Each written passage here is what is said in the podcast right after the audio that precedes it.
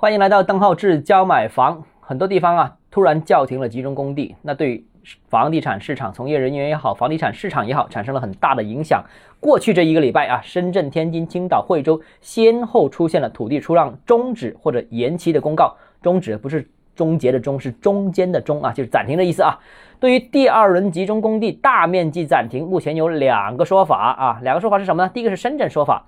深圳说法就是说市场不好，那限价政策也多，所以参与竞拍的房地产企业大幅减少，尤其是民营房地产企业囊中羞涩啊，就不去参加了。那于是土地竞拍因为参与的企业比较少，所以终止。这是第一种说法。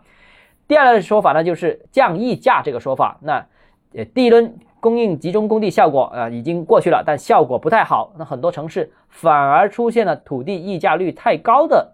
问问题，那所以第一轮集中供地算是失败，要重新再调整。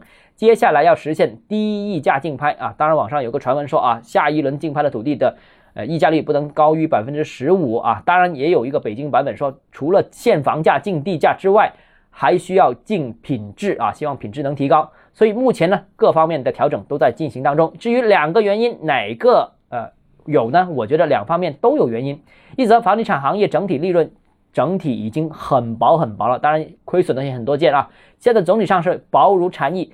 如果继续调控加码的话，那我相信部分房地产企业意兴阑珊，这个也不奇怪。或者对土地市场是有心无力，他想参与，但是有各种红线限制住，参与不了啊。第二个呢，就是第一轮土地集中拍卖的效果其实也强差人意。之前我曾经也分析过，上一轮集中供地反而造成了阶段性的供应真空期，你不是两。次集中供地嘛，中介不是空空档期，反而使市场产生了一种饥饿营销的效果啊！这种饥饿情况进一步强化，最终出现了开发商集中恐慌性拿地的这种情况。所以啊，第二种情况也是要防止集中供地，反而是推高了地价啊。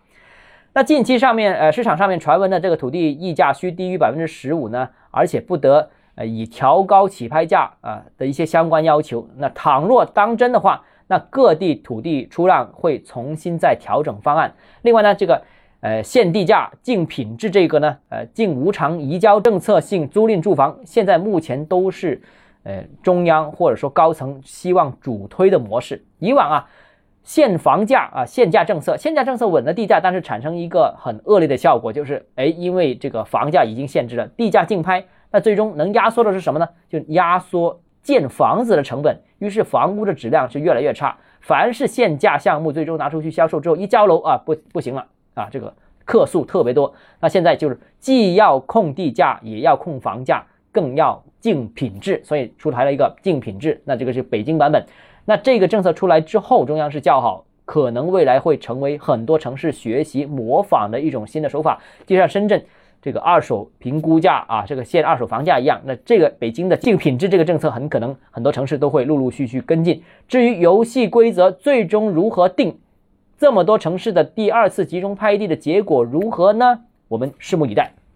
好，今天节目到这里。如果你个人购房有疑问，想咨询我本人的话，欢迎私信我，或者添加我个人微信“邓浩志教买房”六个字拼音首字母小写这个微信号 d h e z j m m。我们明天见。